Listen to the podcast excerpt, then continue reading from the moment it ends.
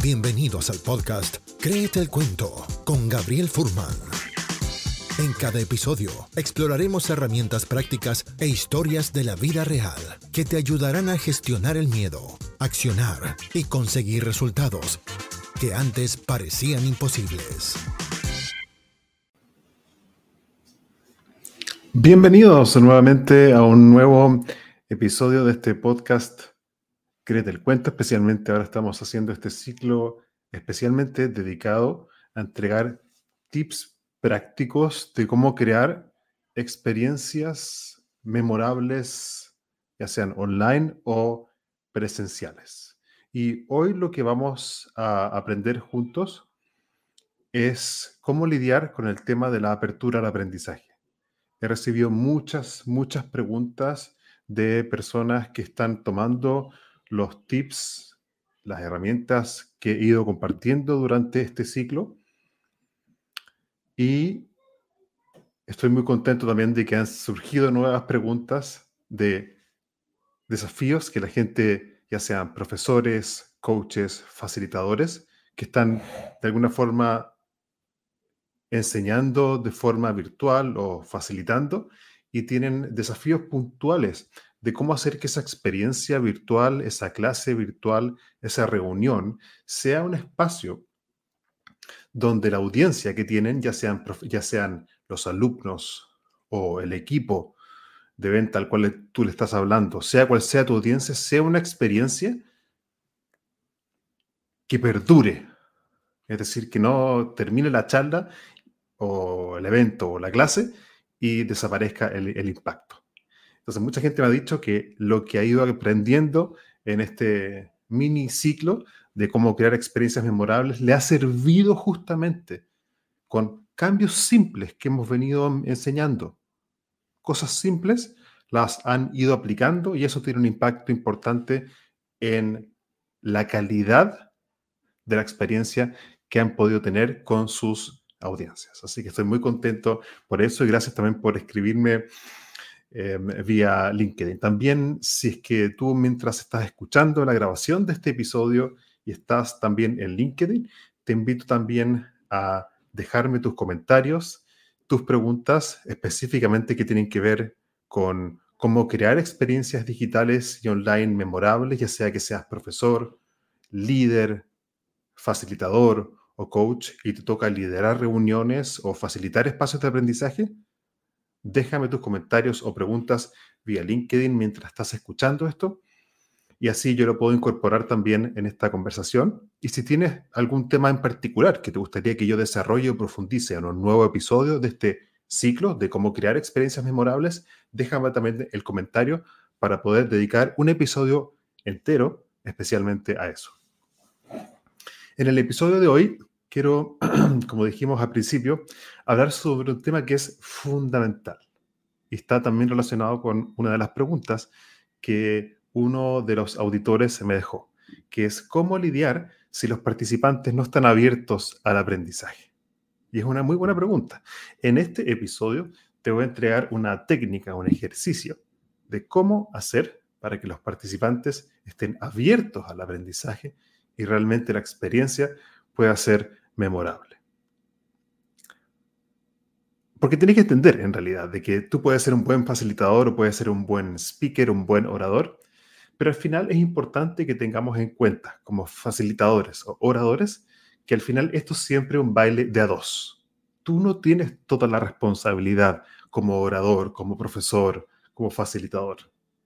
Esto es siempre un baile de a dos por lo menos. Es decir, que de alguna forma hay una parte que te corresponde a ti, que es crear el espacio para que el aprendizaje ocurra, pero también tu audiencia, sea cual sea, también es responsable de que el aprendizaje ocurra. Es como estirar una mano, pero también tu audiencia tiene que estirar la suya y se tienen que encontrar y ahí es ahí donde el aprendizaje ocurre. Yo como facilitador invito a la experiencia ya sea un ejercicio, una conversación, una presentación, pero también la audiencia es responsable de tomar esa experiencia, procesarla y llevarla a la práctica a su vida profesional. Eso es muy importante que como facilitadores lo tengamos en cuenta, porque he hablado con cientos de facilitadores que he ido formando a, lo, a través de los años y muchas veces se tiran al piso y dicen, Hago todo lo que puedo y todo lo que me has enseñado, Gabriel, pero al final igual los alumnos no hacen nada. Tienes que entender de que los resultados y lo que hacen los otros está fuera de tu control. Lo que está dentro de tu control es tu esfuerzo y tu calidad como facilitador. Pero el resultado final del aprendizaje depende también de la apertura que tu audiencia tenga y el coraje que tenga para tomar lo que tú les ofreces para que eso efectivamente funcione. Entonces, tú no tienes toda la responsabilidad del resultado final. Tu responsabilidad es el esfuerzo por crear el espacio con todas las condiciones que eso, que eso implica. Pero tienes que entender de que tu audiencia también es responsable del resultado final de aprendizaje. No tienes tú todo el cargo, todo el peso. Libérate de eso. Muchos facilitadores se frustran y fallan porque se ponen todo el peso encima. Suéltate eso. Como una vez escuché en un podcast, de hecho les recomiendo muchísimo, aquellos que quieren ser mejores facilitadores y crear experiencias memorables, tienes que estar en permanente, tú, en permanente aprendizaje, tú por fuera, podcasts, libros, escuchar quizás episodios como estos, si es que esto te, aporta, hacerme preguntas. El que no pregunta no aprende. Mucho de lo que yo he aprendido y que les estoy transmitiendo en este ciclo de cómo crear experiencias memorables, las he aprendido por experiencia y también escuchando a gente que tiene mucho más experiencia que yo. Si tú quieres que otros aprendan, cuando tú facilitas, tú tienes que demostrarlo eso en la práctica y tú ser coherente eso en tu vida profesional, estar permanentemente escuchando y absorbiendo información y tú formándote coherentemente si quieres que, que otros también aprendan con tu propia experiencia.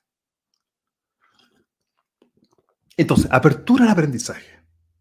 ¿Cómo hacemos que nuestra audiencia esté abierta al aprendizaje? Porque si están cerrados, por mucho que tú tengas una buena presentación, por mucho que tú tengas seas un buen presentador, puedes tener los mejores videos, puedes haber preparado el mejor taller, la mejor charla, la mejor clase. Pero si tu audiencia no está abierta al aprendizaje, no hay recepción de la información y por lo tanto no hay experiencia de aprendizaje y por lo tanto fracaso. Y te voy a decir algo. Tú como facilitador orador o lo que sea. Vamos a hablar de facilitador, pero depende, tú lo puedes adaptar a, tu caso. Tú sí eres responsable de hablar acerca de la apertura al aprendizaje. Es lo que yo llamo aprender a aprender. Muchos talleres, charlas, experiencias de aprendizaje fallan porque los facilitadores no tienen el nivel de conciencia de poner en la mesa el tema de aprender a aprender. Y saltan directo a entregar información, directamente a hacer una actividad, directamente a realizar un juego o directamente a entregar la información. No. Sí es tu responsabilidad como facilitador para crear experiencias memorables poner en la mesa el tema central y el corazón y la condición para que cualquier experiencia de aprendizaje ocurra, que es el tema de aprender a aprender. ¿Qué es aprender a aprender? Yo les voy a dar una definición. Aprender a aprender significa detectar aquellos patrones mentales y emocionales que nos impiden o nos cierran al aprendizaje y hacerlos a un lado para permitirnos aprender.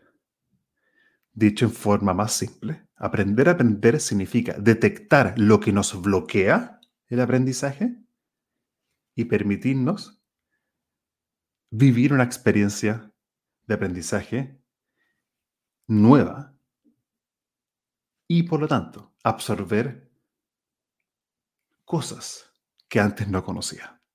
Aprender a aprender significa tomar conciencia, por lo tanto, de los enemigos del aprendizaje.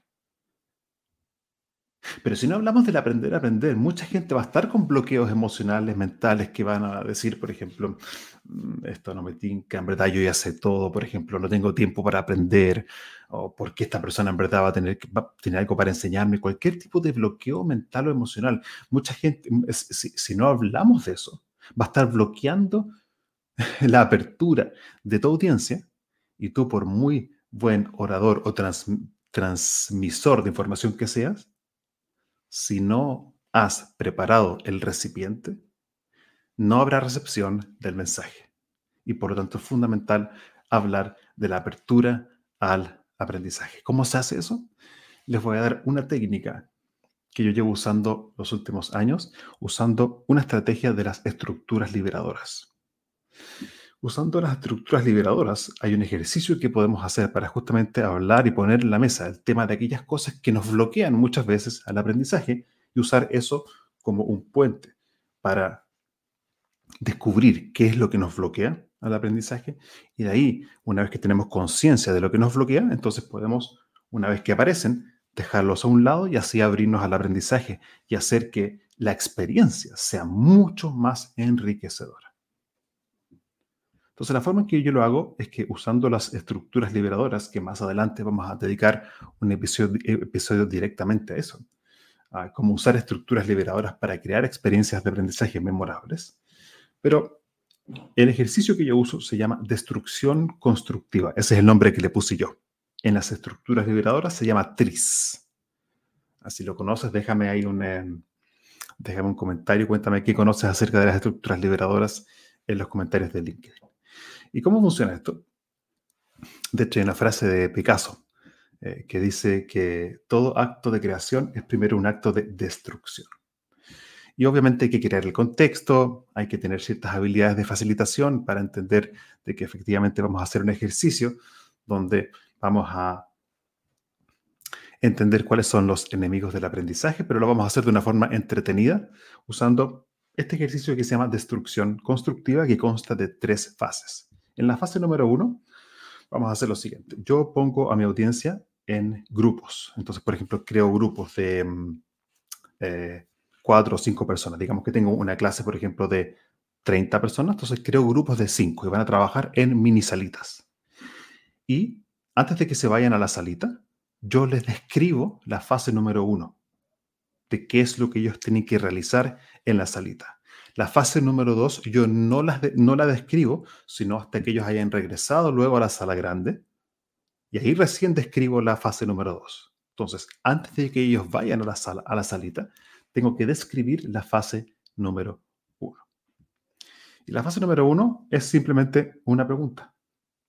La pregunta que yo uso es, ¿qué acciones concretas y específicas destruyen la capacidad de aprender. Entonces la idea es que el grupo, el mini grupo en realidad, en la salita eh, de Zoom, este, en este mini grupo empiecen a intentar cada uno dar su opinión. No hay respuestas correctas o incorrectas y van contestando sus respuestas a esa pregunta. La idea es que sea una lluvia de ideas y mientras más ideas el grupo genere mejor y es completamente sin limitarse, sin misericordia, la idea es poner acciones concretas y específicas que destruyen la capacidad de aprender. Por ejemplo, ¿qué cosas destruyen la capacidad de aprender? Por ejemplo, la arrogancia. Por ejemplo, estar permanentemente distraído. Si yo estoy en una clase, por ejemplo, algo que destruye mi capacidad de aprender es que estoy desconcentrado. Entonces tengo WhatsApp abierto, tengo Facebook abierto. Otra cosa que podría, les doy ejemplos para que yo sepan qué cosas estoy buscando. Otra cosa podría ser, por ejemplo, la excusa, es decir, en verdad no tengo tiempo. Esos son algunos ejemplos de lo que yo estoy buscando en esta primera fase y se registra. Eso se registra por escrito y en un documento Word y yo lo llamo la lista 1. Se registra todas aquellas acciones concretas y específicas que ese mini grupo pudo detectar que destruyen la capacidad de aprender. Esa es la fase número uno.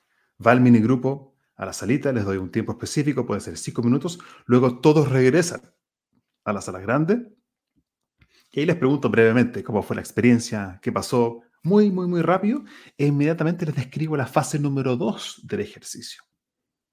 La fase número 2 del ejercicio es otra pregunta. La pregunta es, ¿qué acciones de la lista anterior u otras hacemos nosotros hoy? Yo me acuerdo cuando yo hice este ejercicio, fue muy inesperado. O sea, nunca pensé, en la fase número uno tuve que relatar cuáles son aquellas acciones que impiden el aprendizaje y fui completamente sin misericordia. Y ahora, así como me, me, llega de sorpresa, tengo que hacerme responsable y ver cuál de esa lista en realidad me ocurre a mí.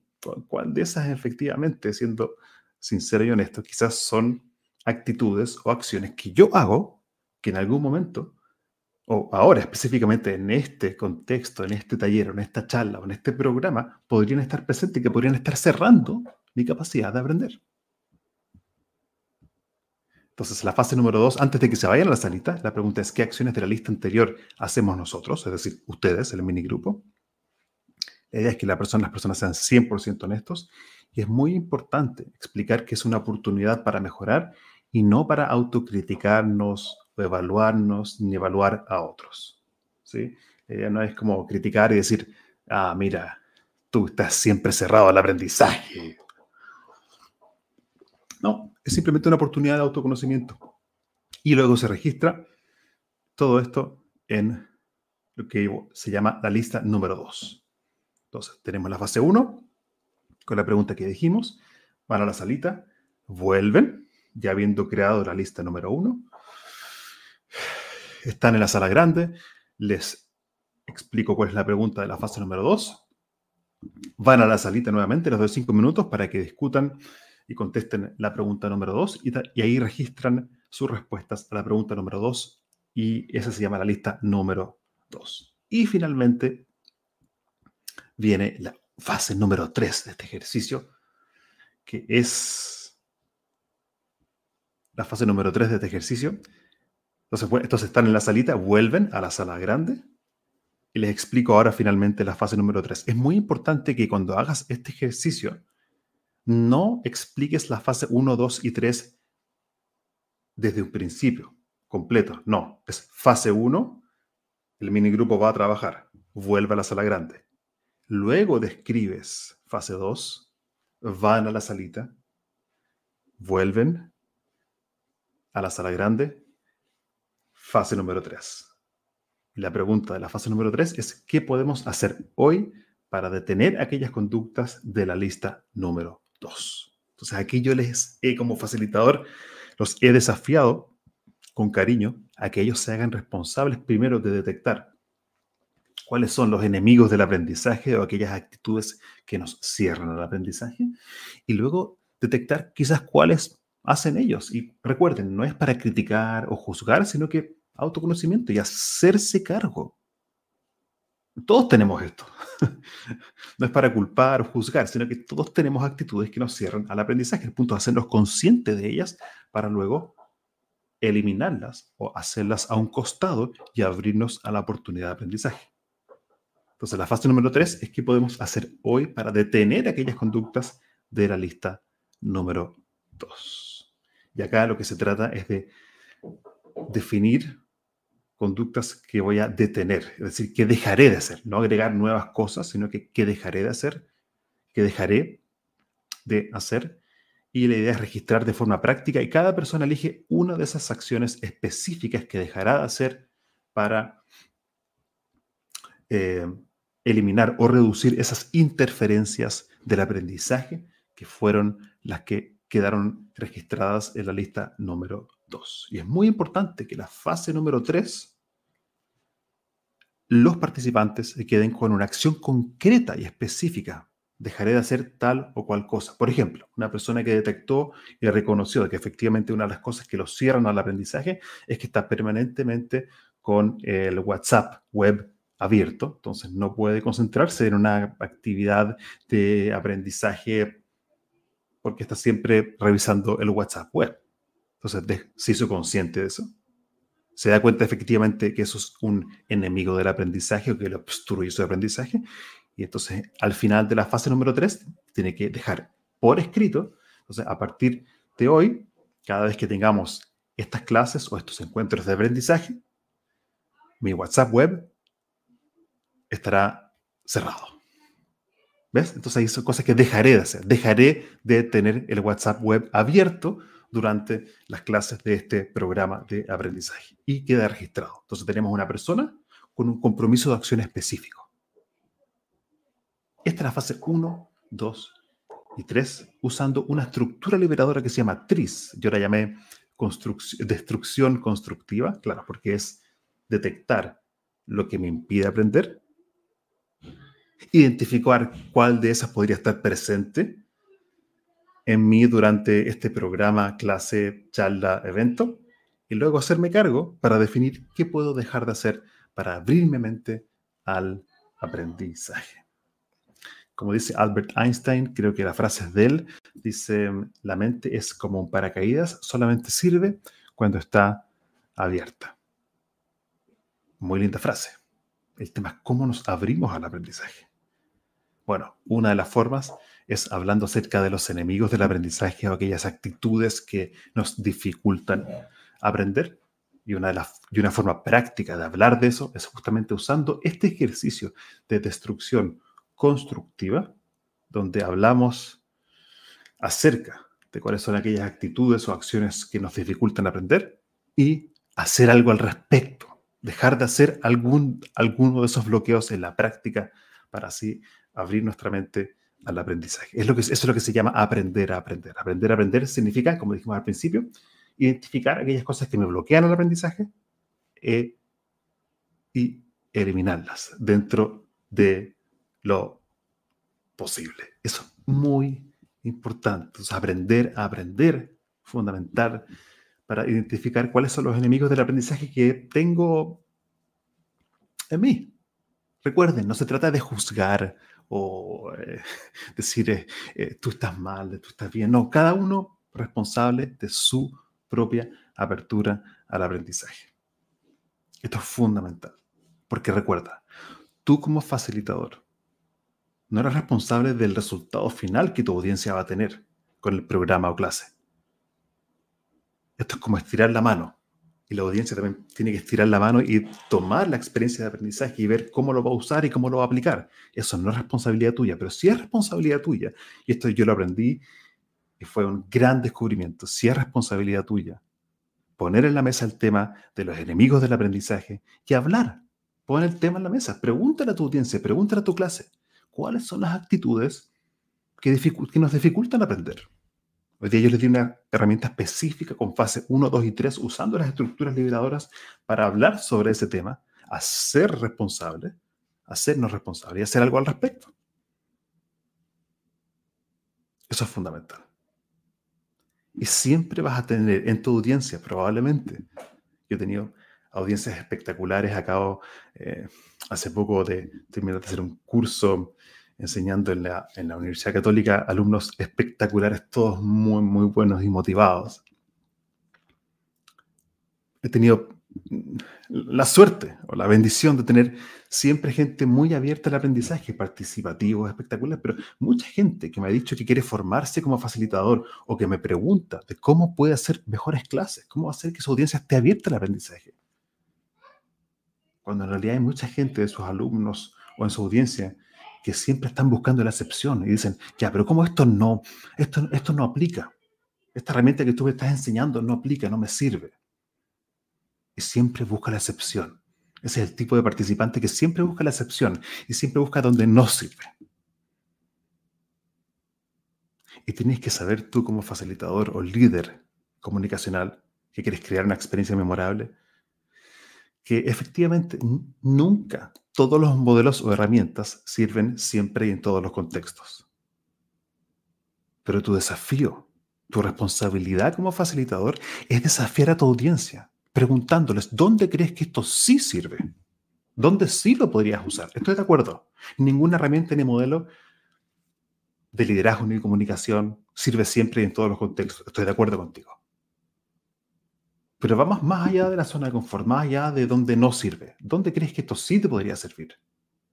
Eso, esa pregunta es mucho más incómoda y mucho más útil, porque desafía a la persona a buscar un contextos donde esto sí se podría aplicar. La calidad de la experiencia de aprendizaje que tú vas a facilitar para tu audiencia depende también de la calidad de las preguntas que tú les haces. Eso da para otro episodio. Aprender a hacer buenas preguntas es lo que va a desafiar a tu audiencia, más allá de la zona de confort y por lo tanto a aprender. Quería leerles un lindo comentario que me deja María Isabel Ubierna. Dice, gracias Gabriel por esta charla. Me hizo acordar las clases del diplomado. Gracias María Isabel por estar acá y por este cariñoso eh, comentario. Gracias a todos los que están escuchando también este mm, episodio. Esta es la parte número 5 de este mini ciclo de creando experiencias memorables en el podcast Créete el Cuento. Les invito a escuchar todo el resto del ciclo con tips prácticos y herramientas en el podcast Créete el Cuento. Está en em, Spotify y también lo encuentras en mi canal de YouTube. Si me buscas por mi nombre, Gabriel Furman, ahí está toda la información disponible desde ya para ti. También les quiero contar que estamos a pocas semanas de comenzar un eh, curso breve con herramientas prácticas, herramientas de facilitación, ejercicios, acertijos de cómo crear eh, eh, experiencias memorables online, ya sea que seas profesor, coach, líder, presentador y ya te aburriste de hacer presentaciones aburridas o quizás tu audiencia se aburrió de ti. Eh, la gente tiene sus cámaras apagadas o eres profesor de, universidad y te toca enseñar online, por ejemplo. Y quieres que algo que sea entretenido y que la experiencia, pasarte la información a la transformación. Es, lo que nosotros hicimos es que creamos un curso que se llama Juegos Estratégicos.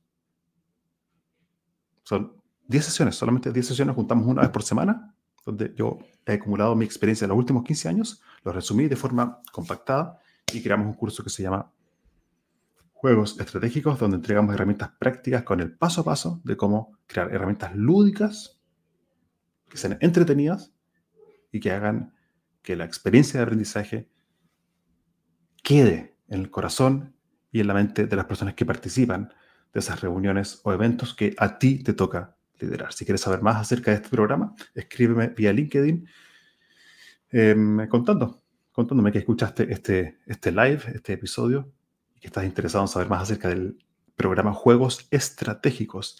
Encantado de contarte más acerca de eso. Gracias por escucharme y ha sido un placer seguir aprendiendo junto a ti.